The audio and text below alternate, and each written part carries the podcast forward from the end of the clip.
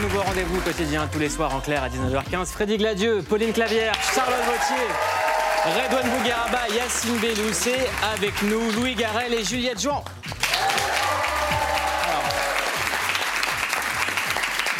On est content de vous recevoir. Vous êtes là pour un film qui s'appelle L'Envol, réalisé par Pietro Marcello, en salle le 11 janvier, avec aussi Noémie Lovski, Raphaël Thierry et Johan Moreau. Le film a ouvert la quinzaine des réalisateurs lors du dernier festival de Cannes, libre adaptation du roman Les voiles écarlates de l'écrivain soviétique Alexandre Green. Et on regarde à quoi ça ressemble. bien loin d'ici. Vous êtes un aventurier? Non, je gagne ma vie. Je suis complètement folle. C'est l'amour qui est fou. Mais elle habite par ici Elle chante tout le temps. Je me suis renseigné à ton sujet au village. T'as une réputation bizarre. Pourquoi tu t'en vas? Retourne d'où tu viens. Ah mais qui va là Le petit chaperon rouge Cette bouche là. Touche pas. Juliette La vie est pas tendre avec nous, ça tu le sais. Mais nous, au moins, on a l'espoir. C'est ça qui nous fait vivre. C'est ça qui nous permet de tenir le cap.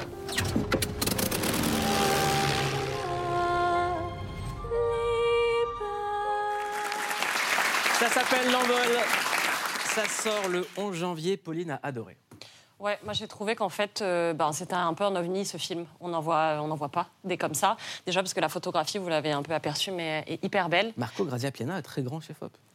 Et aussi, c'est très très bien écrit. J'ai trouvé les dialogues géniaux, hyper. euh, Enfin, c'est assez discret. Tout est, ça se joue beaucoup autour de scènes en réalité, de la relation que vous entretenez, entretenez pardon, avec cet acteur euh, qui est euh, Raphaël, qui joue votre père et qui est, enfin, pour moi, euh, très émouvant. Vous aussi, Juliette, je vous ai trouvé particulièrement belle, lumineuse. Et la rencontre est très belle. Enfin, vraiment, il y, a- quelque chose de. On sent vraiment le conte à travers l'histoire telle qu'elle est racontée. À la fois, il y a beaucoup de poésie. Enfin, tout est beau. Moi, je, j'ai adoré, tout simplement. Donc on clique dessus. Complètement. Charlotte. Moi, j'ai beaucoup aimé et ça m'a fait euh, étonnamment penser aux Demoiselles de Rochefort. Euh, déjà parce qu'il y a la recherche de l'amour et la- le fantasme de l'amour plutôt que la relation amoureuse en elle-même. Et c'est plutôt dans les moments chantés où euh, il y a beaucoup de tendresse, comme dans les euh, musiques de Michel Legrand dans, dans Les Demoiselles de Rochefort. Et j'ai vraiment beaucoup, beaucoup, euh, beaucoup aimé tous les passages chantés parce qu'il me semble qu'à la, la base, c'était musicienne, Juliette, était Mhm. chanteuse. Ouais. Je me suis demandé comment tu as adapté euh, Ça se ta musique au direct comme cinéma. ça, elle arrive. Oui, oui. Ok, Écoute, très bien, la connivence, super. Comment tu as adapté ta musique euh, à une musique de cinéma? Bah, la, la musique, c'est de Gabriel Yared. Donc, on a collaboré ensemble euh, parce qu'il était sur ce film-là. Mais au départ, moi, je devais juste chanter. Et puis, la collaboration est allée plus loin, puisque comme moi, je faisais mes, mes chansons aussi et que Pietro Marcello, le réalisateur, savait que je composais, il m'a laissé aussi euh, composer des chansons. Vous Donc, connaissiez euh, tous les deux cette œuvre-là? Vous l'aviez déjà lue? Le, De- le conte dont c'est adapté Ouais, Non, pas du de tout. des, Voix écarlates Non. Et vous l'avez lu avant de faire le film Non. Non. Et alors, c'est quoi l'histoire de ce film? Redouane qui n'a pas vu le film? Alors, Ça, ça va être très difficile Voilà. de donner oui, aux gens résumant le le film. c'est ça. Ouais. Moi, je vais le voir le 11 janvier. En fait- c'est qui sort le 11 janvier. En fait, on va on le voir le pas 11. Redouane, à partir de la bande-annonce, qu'est-ce que tu as compris l'histoire Moi, j'ai trouvé une très très belle. euh, J'ai beaucoup aimé la photo. Mm. Je sais Ouais. que. Non, il y, a une- il y a une belle image. ça- Il y a une très belle moustache aussi. Mm. Ça donne envie. non, on va pas se mais mentir. Euh, Louis moustache. porte très bien la moustache. parce que les gens qui aiment les moustaches ont très peu de films dans lesquels Oui. se reconnaître. Si vous allez voir Avatar, il n'y a pas de moustache. Exactement. C'est vrai. En plus, grosse concurrence. Il va y avoir à- Astérix et Obélix. Donc, euh, les gars, euh, niveau moustache, on va être servis. Ça va être servi. C'est la semaine de la moustache. Ouais, ouais.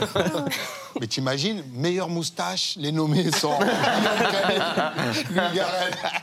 Tu vas le prendre, c'est sûr. Tu vas l'avoir. Pour dire autre chose, on peut dire aussi que c'est une histoire assez universelle de- d'homme qui revient de la guerre et qui retrouve sa maison avec euh, sa femme qui est morte, mais qui a donné naissance entre-temps à une fille qui est Juliette. Euh, et donc, c'est toute la question de la reconstruction du traumatisme de la guerre aussi, et de cet enfant qui va tout faire pour redonner le goût de la vie à son père, le goût de son artisanat aussi, parce qu'il est sculpteur sur bois. Et toute cette relation, toute cette envie de vivre, elle se transmet à travers tous ces personnages qui ont aussi envie de partir, de quitter ce lieu. Et ça, c'est une histoire universelle, d'avoir envie de quitter le lieu où on est né. Et c'est très. Enfin, moi, je trouve que c'est hyper bien raconté, en tout cas. Louis, tu dis que c'est impossible de pitcher un film comme ça. Est-ce qu'un bon film, c'est un film qu'on ne peut pas pitcher? N'y a pas de théorie générale, mais c'est vrai que ce film-là, moi j'ai eu envie de le faire pas en lisant le scénario, parce que j'avais adoré le film précédent de Pietro Marcello qui s'appelle Martin Eden, qui est vraiment un très très grand film. Et du coup, moi j'ai rencontré lui, c'est un espèce de napolitain euh, anarchiste, un peu fou et très très généreux avec les gens, les autres. euh. Et c'est vrai que tout de suite, moi je l'ai suivi. J'ai un second rôle dans le film où je joue un aviateur, un peu le prince charmant, mais qui arrive, qui en fait se prend un mur alors qu'on l'attendait depuis le début du film finalement. Donc c'est ça que, que je trouvais ironique. Et c'est sa manière de tourner qui m'a beaucoup plu, parce que vous dites l'image est très belle. En fait, il tourne avec des caméras 16 mm, ce que personne ne fait plus. Lui-même a des appareils de développement chez lui. Il est complètement fétichiste du cinéma euh, primitif. Et puis c'est sa personnalité à lui qui, à mon avis, est un poète de cinéma, ce qui se fait de plus en plus rarement. Ça fait presque pagnol en fait. Oui, ouais, il y a un côté poésie, réaliste poétique qui se fait plus presque. Il y, a, il y a un espèce de voyage dans le temps du cinéma aussi en regardant le film. Et puis surtout, le deuxième patron du film, c'était Juliette, parce que c'est sa première expérience au cinéma. Ouais, et moi, ouais.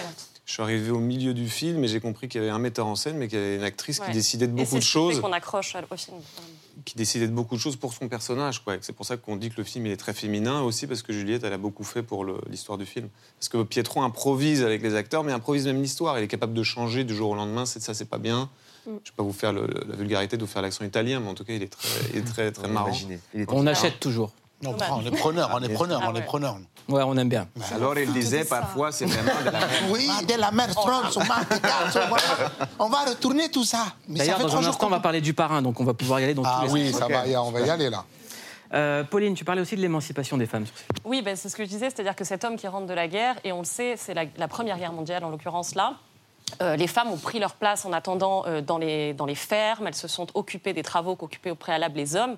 Et euh, Noémie Lovski, à ce titre-là, qui euh, joue un peu la mère adoptive de Juliette, prend toute sa place. Mais aussi, voilà, c'est la question de, comment ces femmes se sont entre-temps émancipées, ce qu'elles ont dû créer pour se défendre, pour continuer à vivre dans l'absence des hommes qui occupaient toute la place avant.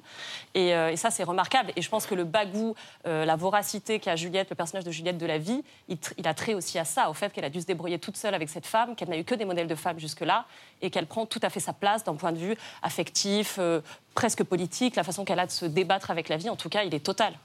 Juliette, comment on en sort d'un film comme ça, quand c'est son premier film, avec un rôle Ouais, aussi important?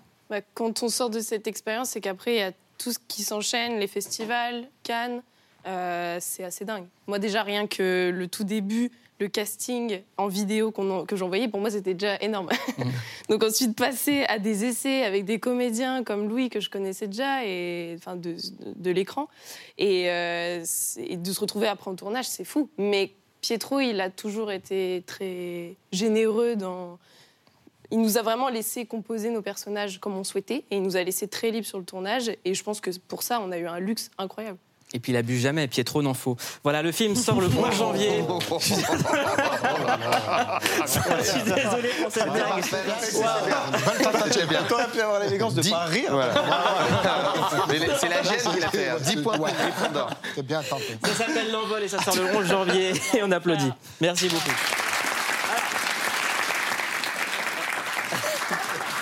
Je vous explique le concept de l'émission. Ça s'appelle Click. Une clique, c'est une bande. Ici, c'est la clique qui vous dit sur quoi cliquer. Tout le temps, on est euh, euh, submergé d'images, d'infos, d'actu, de contenu. Dans un instant, on va cliquer sur la série The Offer qui raconte la, le- la création de- de- de- de- du film Le Parrain.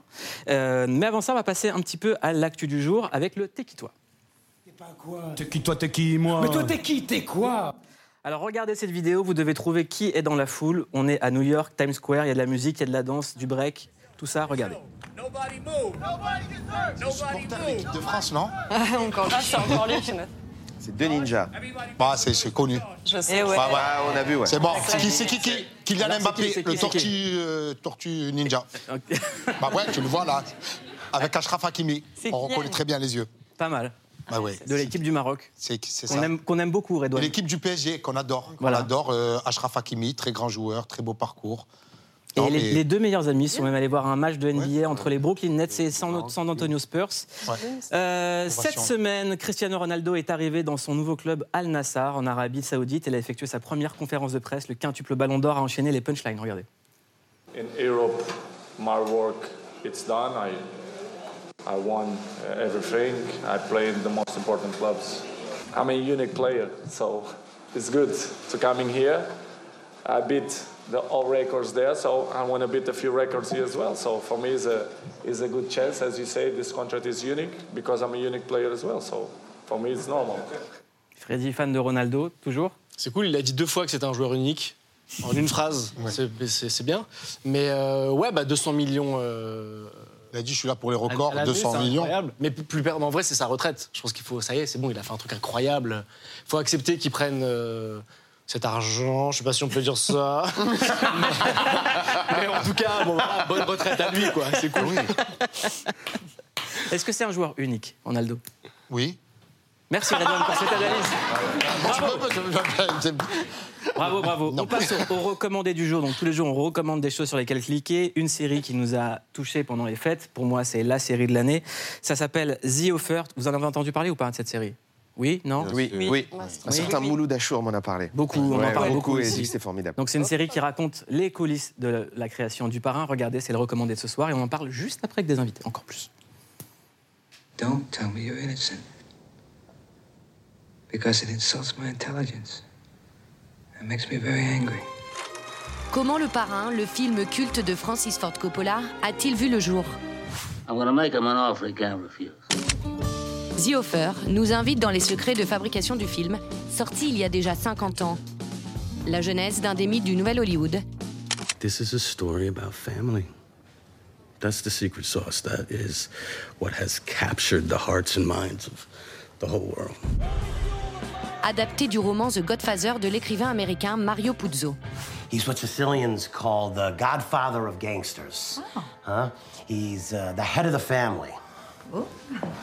And my title. The Godfather. Mm. Pour raconter la naissance du film multi-oscarisé, les réalisateurs de la série offrent une reconstitution à la lettre des studios de Paramount dans les années 70 et s'inspirent des souvenirs du producteur Albert S. Rudy et de son chemin de croix pour faire exister le crew Corleone au cinéma. When I started The Godfather, I was young and beautiful. Look at me. This is the ravages of doing that movie. À l'origine, film embarrassant sur la mafia à petit budget qui n'intéresse aucun réalisateur. We're never going to make this movie. À travers The Offer, on découvre comment Le Parrain est devenu l'un des plus grands films du cinéma mondial. Alors, ça s'appelle. Qu'est-ce que t'as dit, toi? Ben, t'as- j'ai- j'ai- je me suis rendu compte que Le Parrain était sorti dans les années 70 et que T'as tout raconté. il- quand il était sorti en Italie, il y a à peu près 21 millions de personnes qui étaient allées voir le film. Le- limite, la moitié de l'Italie est partie voir le film. Donc, c'est-à-dire que tu avais une info, tu voulais la dire avant le Ah, sujet. non, mais quoi. j'ai- j'ai- non, mais j'étais avec Juliette, on parlait cinéma français, après ça, ça a bifurqué. Euh, Très bien. Pour en parler, nous sommes avec Lily Bloom. Bonsoir Lily Bloom, journaliste, animatrice du Cercle sur Canal+. À vos côtés, JB Vidéas qui a sorti le livre Sans film, sans histoire aux éditions Lafon, derrière la chaîne Tales from the Click qu'on aime beaucoup chez Click. Et si vous ne connaissez pas Tales from the Click, c'est ça. En 93, j'ai vu Jurassic Park, j'étais enfant, et pour un enfant, voir Jurassic Park euh, au cinéma, c'est quelque chose d'inoubliable. Tu sais combien ils ont auditionné euh, d'enfants pour le casting de Stranger Things? Non. 906 garçons et 307 filles. Et genre, quand ils ont trouvé la bande, leur premier devoir pour euh, genre travailler le rôle, c'est de regarder les Goonies, E.T., Poltergeist et Stand By Me. Une des choses qui m'a toujours fasciné dans le cinéma, c'est la création des décors. Je pense au Cléopâtre de Joseph Mankiewicz et ses installations majestueuses, encore au Wachowski qui recrée carrément une autoroute pour tourner une scène dans le deuxième Matrix. Alors ce soir, on va parler de The Offer, cette série qui raconte l'histoire de la création du parrain. C'est une série qui montre comment ce film, sorti il y a tout juste 50 ans, a failli ne jamais voir le jour. Euh, ça raconte les histoires de l'imbrication de la mafia, d'Hollywood, de la revente des studios Paramount qui étaient un peu en suspens à cette époque-là. Euh, Qui a vu la série ici? Alors, qui clique sur la série déjà Ceux qui l'ont vu, est-ce que vous cliquez dessus Moi, je clique pour la voir, parce que je Ouais, l'ai pas vu. pour la voir. Sur Play, quoi. Ok. Et moi, soutien critique. Très bien. Vous, vous deux, vous l'avez pas vu Je n'ai pas Paramount Channel comme abonnement. Je me... On va demander à Cadmerat qui te donne les codes. Apparemment, tout le monde lui demande. Voilà, c'est disponible sur MyCanal, donc Cadmerat peut faire quelque chose. Donc on va vous donner envie de regarder cette série parce qu'elle est incroyable. Lily, pourquoi est-ce qu'il faut la regarder? Bah, il faut la regarder parce que c'est un plaisir coupable, quoi. La, la- la genèse en fait euh, du, du c'est vraiment c'est un condensé de, de tout, euh, de tous les archétypes, de, de toutes les figures euh, qui, soutiennent le mythe hollywoodien. Et c'est un pur plaisir de chaque instant parce que c'est vraiment c'est des bras cassés qui ont réussi à faire un miracle et ça tient à une fausse crise d'épilepsie de Coppola euh, parce qu'il veut son Brando il l'aura pas à une assistante euh, zélée qui dit euh, c'est mon objectif de vie euh, je vais lui faire jouer à Brando le, Vito enfin voilà il y, a- quelque chose où ça tient du, miracle absolu et, et s'il y a encore des gens qui vont à Los Angeles pour faire des films depuis leur province en mettant leurs affaires dans une voiture. C'est parce qu'il y a ce genre de légende-là. Et donc tout est savoureux et puis ça vient nourrir euh, eh ben, la, vision qu'on a et la perception sensible qu'on a du parrain. JB, pourquoi il faut faire la série The Offer? Faut voir la série parce que euh, c'est une série qui parle pas seulement de la création du parrain, ça parle de, euh, du cinéma dans les années 70. Ça m'a un peu fait penser à Once Upon a Time in Hollywood de, de Tarantino. Et Babylone, il y a Damien Chazelle aussi qui va sortir ouais. là. Et il y a un super bouquin qui s'appelait Le Nouvel Hollywood, en fait, qui raconte aussi euh, cette époque-là. Exactement, ça parle de Butch Cassidy et le Kid, de Charlie et la chocolaterie, ça parle même de la création de la série Papa Choul. Donc vraiment, ça va pas seulement se concentrer Ouais, sur c'est le parrain. dingue parce qu'en fait, le producteur du parrain, c'est quelqu'un qui travaillait à l'époque euh, dans les trucs un peu militaires, qui se retrouve à Hollywood dans une soirée, qui rencontre quelqu'un au Château Marmont, qui était là. Là, le Château Marmont, c'est un grand hôtel à Los Angeles. Une française. Une française, jouée par euh, Nora euh, Arnezeder. Euh, et en fait, euh, ce mec-là décide de se lancer dans, le- dans le- l'entertainment, le cinéma, et il commence par produire Papa Schulz. Et de Papa Schulz, il va au cinéma et son premier film, c'est Le Parrain. Mais ce qui est drôle avec ce gars, c'est que euh, alors, le parrain, son deuxième film, il en avait fait un avec, il avait produit un film avec Robert Redford juste avant. Qui n'avait pas bien marché. C'est ça. Et après, c'est une longue traversée du désert avec que des nanars. En 94, il revient au haut de l'affiche parce qu'il crée euh, la série Walker Texas Rangers. Donc vraiment, il passe du parrain à Walker Texas géniale, Rangers. série géniale. Ah On peut oui. dire que le gars est un génie quand même. Ouais, Walker ça. Et Texas après- Rangers. Incroyable. Bah et ouais. après, encore des nanars. Et il revient avec Million Dollar Baby en 2004. Donc vraiment un producteur très atypique. En fait, c'est un producteur random, quoi. Exactement. Il est hyper shuffle. C'est ça, ouais. Pauline, pourquoi il faut faire cette série? Euh, déjà parce que c'est beau aussi. Euh, et pour toutes les raisons qui ont été évoquées, je ferai que vraiment que répéter. Et aussi parce que euh, à l'origine, il y a un livre qui est génial, qui est celui écrit quand même par Mario Puzo, qui est fabuleux. Et je voulais vous montrer justement un extrait sur pourquoi le parrain est devenu le parrain. On le voit dans The Offer, c'est sur un conseil de la femme de Mario Puzo. Fuck art, Mario. Start typing. You want me to write about the mafia? Yeah. How do I tell that story any differently? Everybody knows they steal, they control gambling, they run whores, unions. Okay, so maybe it's not just a book about the mafia. What do you mean? Well, the guys you grew up with, they didn't start out so different from you.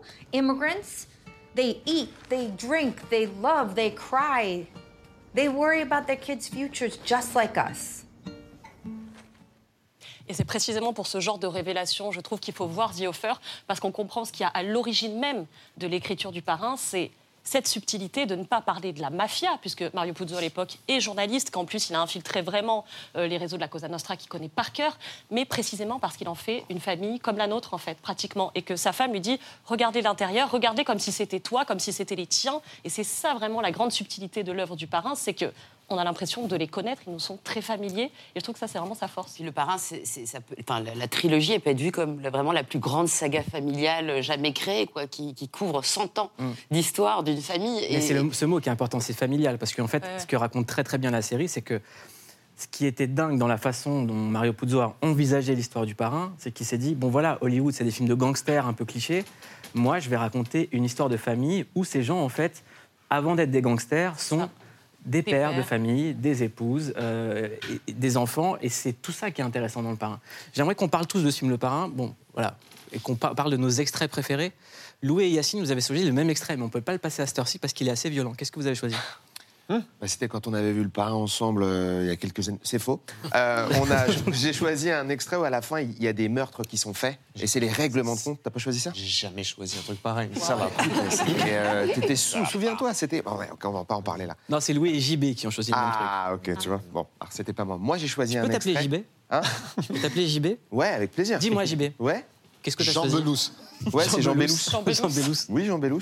Ouais. Eh ben, moi, mon extrait, c'est un extrait de- de- d'assassinat. Et c'est le- l'extrait que j'ai trouvé hyper violent parce que le parrain, ça monte comme ça en tension petit à petit. Il y a beaucoup de conversations, beaucoup de tête-à-tête, de dialogue et tout. Puis il y a un moment où il y a la vraie violence de la mafia qui arrive et ça m'avait archi choqué. Alors que c'est pas euh, fou comparé aux films violents de notre époque à nous, mais ça, ça m'avait vraiment marqué, notamment euh, un tir dans, une, dans un œil à travers une lunette. C'est incroyablement violent en tant que spectateur de voir un œil être pulvérisé. Ça te choque. Je pense que c'est pour ça qu'on peut pas le diffuser. là. Et c'est pour ça qu'il est interdit au moins de 16 ans. Louis, qu'est-ce que tu as choisi comme, euh, comme extrait du parrain? Toute petite digression, et je conseille aux gens de voir un autre film sur la mafia qui est très bien, parce que Le Parrain, c'est un film sublime, génial, mais il y a un petit endroit où, quand on en a envie un peu d'être Al Pacino et Marlon Brando, tandis qu'il y en a un autre film qui a été fait sur la mafia de Marco Bellocchio, qui s'appelle Le Traître. Merci. Où là, t'as pas du tout envie d'être mafieux, Mais- et t'aimes pas du tout la mafia, et tu les regardes et tu te dis c'est les gens les plus abjects du monde, et que c'est important de temps en temps, quand on parle du parrain, de dire il faut aussi recommander d'autres films qui racontent la mafia autrement. Alors, Il est magnifique celui-là. Une fois qu'on a dit ça, ah, le traître. Le c'est génial. Magnifique. Quand tu sors du traître, tu te dis l'Italie, elle est gangrénée par ce cancer affreux. Bref. Dans le parrain, j'ai choisi ce petit passage où Marlon Brando, qui est un espèce de. C'est pour ça, euh, JB, que tu l'as choisi aussi. C'est un peu le moment magique on se voit que Marlon Brando fait une improvisation avec l'enfant et l'improvisation marche, mais elle marche au-delà même du film. Est-ce qu'on a cet extrait? Avec, euh, il est dans le champ. euh, Tu sais, dans le regard, il- tomates, il- ouais, il- ouais, Non, il mais surtout, ce qui est drôle. Ah, bah, bah. Ouais, c'est ça. C'est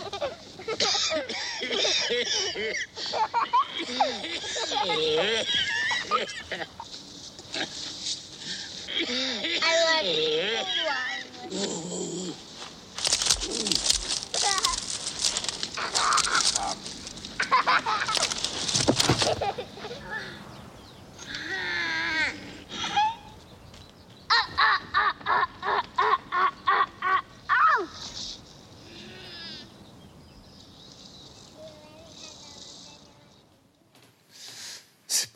c'était le moment juste avant. Juste avant. que je suis parti. Merci pour l'ambiance. Écoute, on est cyclique. Il y Non, a quelqu'un qui s'est dit quel extrait Ça, je vais c'est mettre. La fin, Si voilà. c'est Louis, ça doit être un truc bien sordide. Non, Non, ce que je veux dire, c'est que c'est le.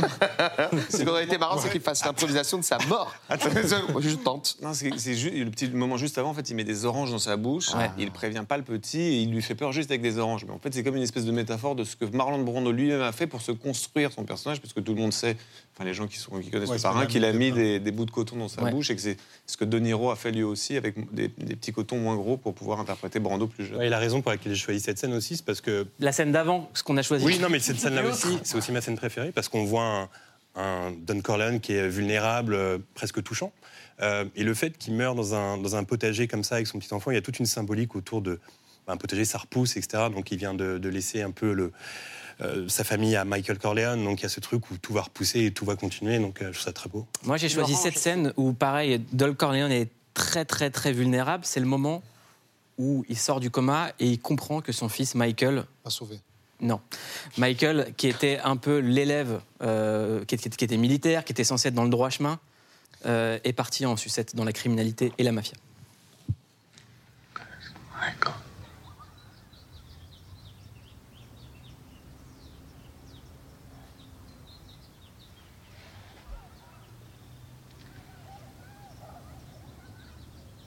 Michael who killed Salazzo. But he's safe, we're starting to work to bring him back now.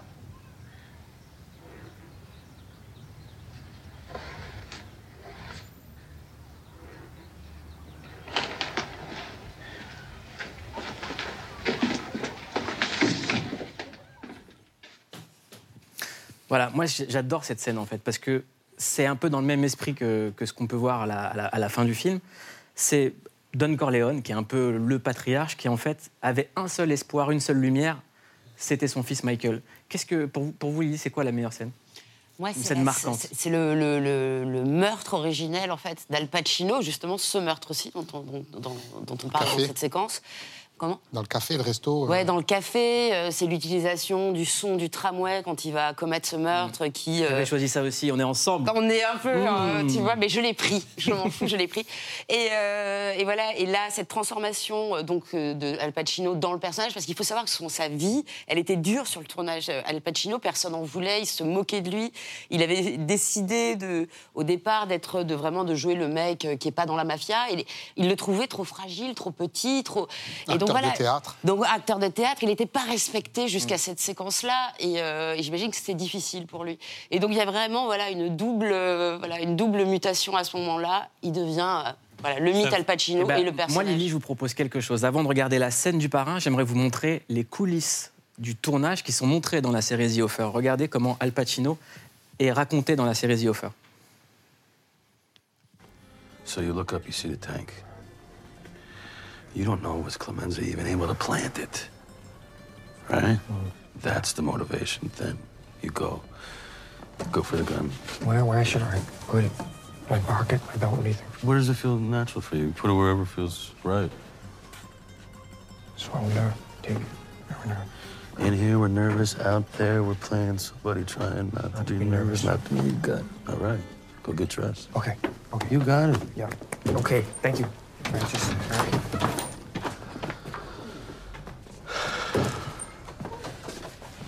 Bruno, do me a favor. When you put the gun back there, don't put it there. Put it to the left. Yeah, and like six inches higher. That's perfect. Do not tell it. Okay. Good man. Donc là, on voit dans la série comment euh, Coppola prépare Pacino. Regardez la scène, qui est pareil, ma scène préférée, mais je voulais laisser parce que bon, voilà, c'est comme ça.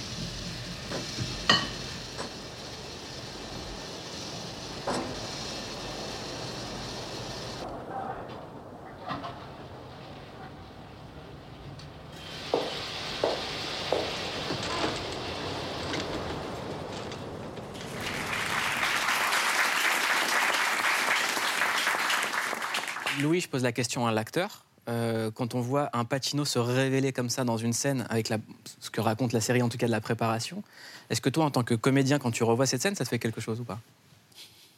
Oui, moi je me suis souvenu surtout de la fois où Bertolucci, les, les metteurs en scène qui font des petits pièges, ou quand j'ai joué dans un.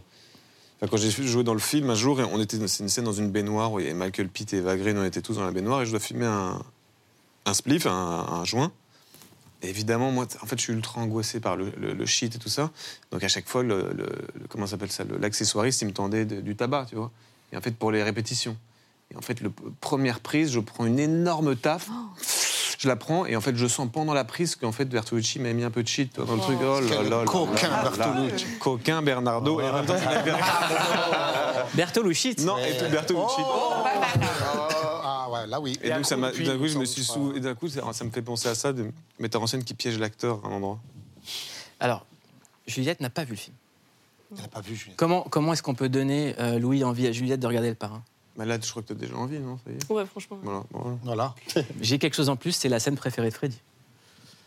Ouais, mais moi en lambeau. Mais euh, oui, je crois que c'est la première euh, visite dans les bureaux un peu de, de- de- de- de- du parrain. Et je- il n'y a, il y a- il y a- il y a pas grand-chose fait à ce moment-là par Marlon Brando en termes de jeu, mais c'est juste très fort. quoi. Il y a très peu de mouvements, très peu. Pas tant de dialogue que ça. Il y a une impro. Tu te rends compte de. euh, Le chat, il devait pas être là. Ah ouais? Ouais, c'est une impro. Oui. C'est les chats du studio qui tournaient et, Marlon Brando, il débarque en tournage avec un chat. T'as le réal, il est comme un ouf. Il dit Mais qu'est-ce qu'il.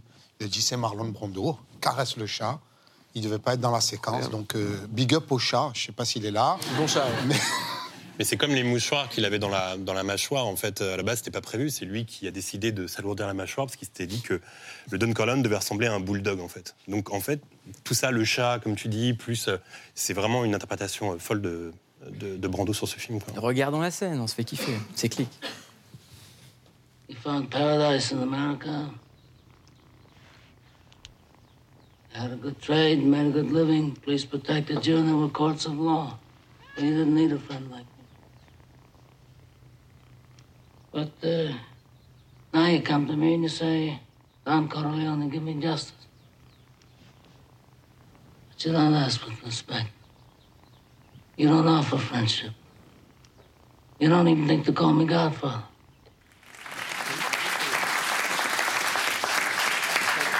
Ça dit, c'est drôle que tu dis ça parce qu'il y a Charles Lawton, qui est un acteur euh, qui, dit, qui avait une fameuse formule qui disait il faut jamais jouer avec des, des animaux ou des enfants parce qu'ils te prennent la vedette direct. Et c'est vrai que là, dans la scène, en fait, les deux sont bons, quoi. Brando et le chat. Mais c'est vrai que c'est difficile de jouer avec un chat parce qu'il est tellement libre, incroyable, ils sont fous d'être filmés.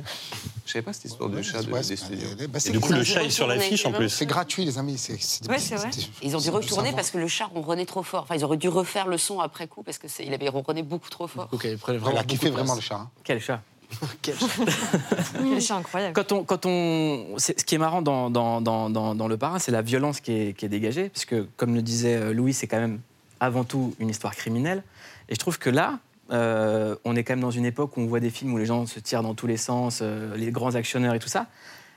Et on sent beaucoup plus la violence dans Le Parrain, alors que finalement, c'est un film où, comme le dit Coppola dans la, dans, dans la série, où il tenait à ce que ce soit des dialogues de famille, où on voit des gens cuisiner, il voulait que la cuisine soit réelle.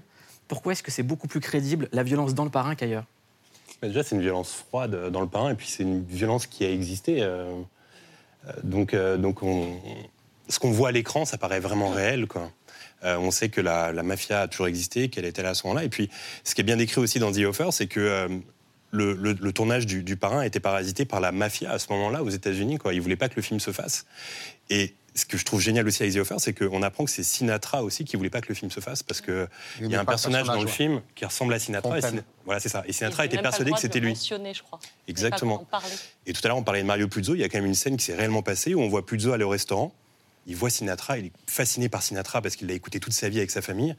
Il va voir Sinatra, il lui présente ses salutations et Sinatra lui dit euh, Toi, je t'aime pas, etc. Ils ont failli se battre euh, dans le restaurant. Donc, euh, on a ces scènes comme ça qui existent vraiment. Donc, il y avait une vraie tension autour, euh, autour du tournage à l'époque.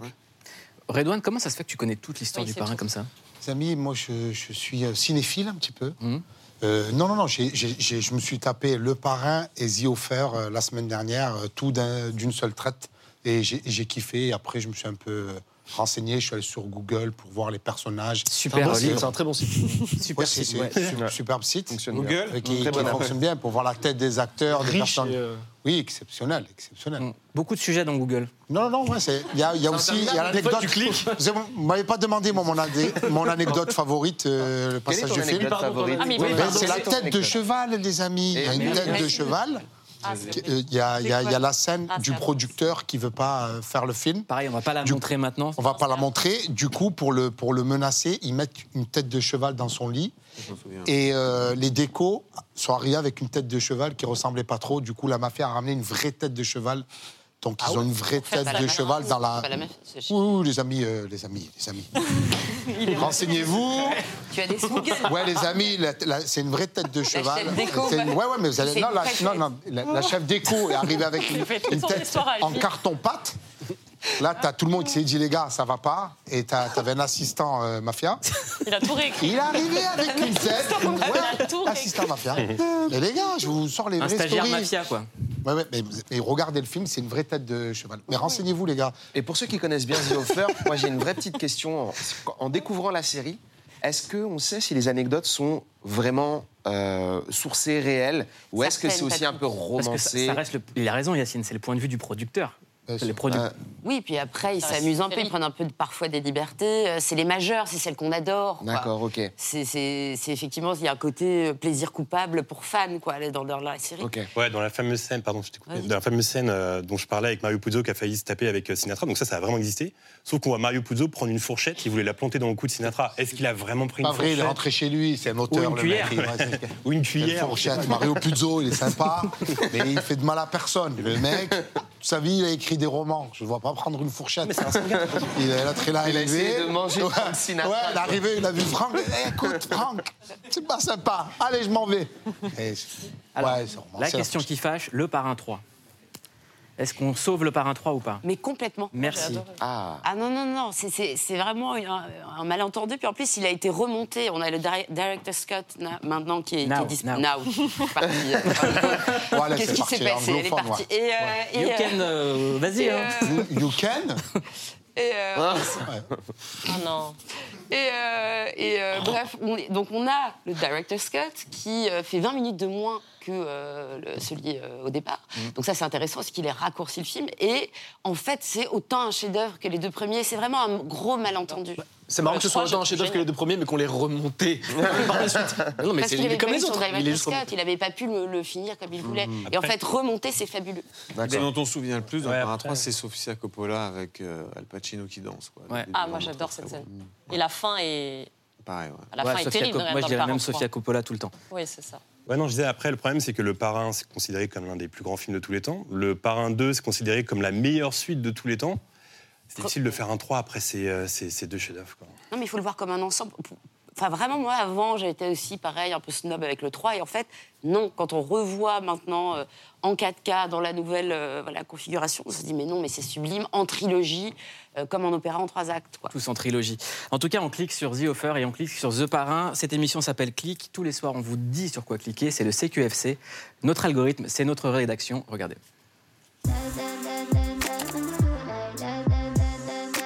Mieux qu'un algorithme, la rédac de Click vous dit sur quoi cliquer. Et on commence par cliquer sur la comédie de l'année, L'innocent de Louis Garrel. Un film de braquage qui mélange polar burlesque et comédie romantique, c'est drôle loufoque et c'est toujours en salle au cinéma. Ouais, je suis routier, je suis en train de me faire braquer mon camion là.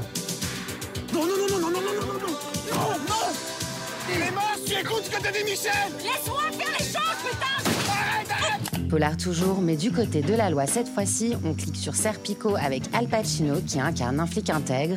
Une plongée bien dark dans le New York des 70s gangréné par la corruption. Let's face it, who can trust a cop who don't take money? I don't want to see anything happen to you. Et pour redécouvrir cet acteur mythique, on clique sur Al Pacino, Le Bronx et la Fureur, un documentaire passionnant qui retrace la vie hors norme de cette légende du cinéma. And that is what was satisfying to me was to be able to uh, to have something that I really cared about doing. It was vital to me, and it was a lifeline. It, it, it gave me uh, uh, hope. Al Pacino, c'est bien évidemment le parrain, alors on finit en musique avec Il Canto di Malavita, la musique de la mafia.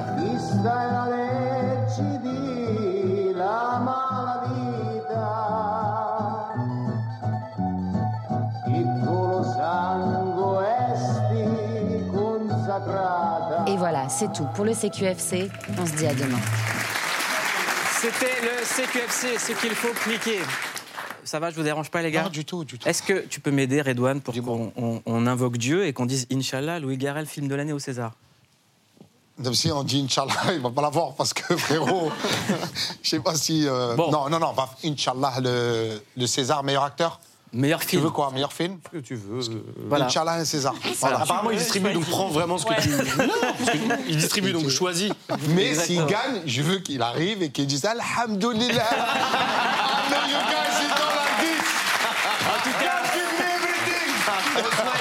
on souhaite tous les Césars possibles pour Louis Garrel. Et le Ah, film qui sort folle. le 11 janvier s'appelle s'appelle L'Envol et c'est magnifique avec Juliette et Louis. Bravo, merci d'être venus. Merci. Merci beaucoup, Julio, merci Lily, merci tout le monde. L'émission C'est Clic, on se retrouve demain à 19h15 en clair sur Canal+. Et demain, je vous dis pas ce qu'il y aura, mais il y aura une surprise dans le public. Ah je oui. pense que vous n'êtes pas prêts. À demain, bonne soirée.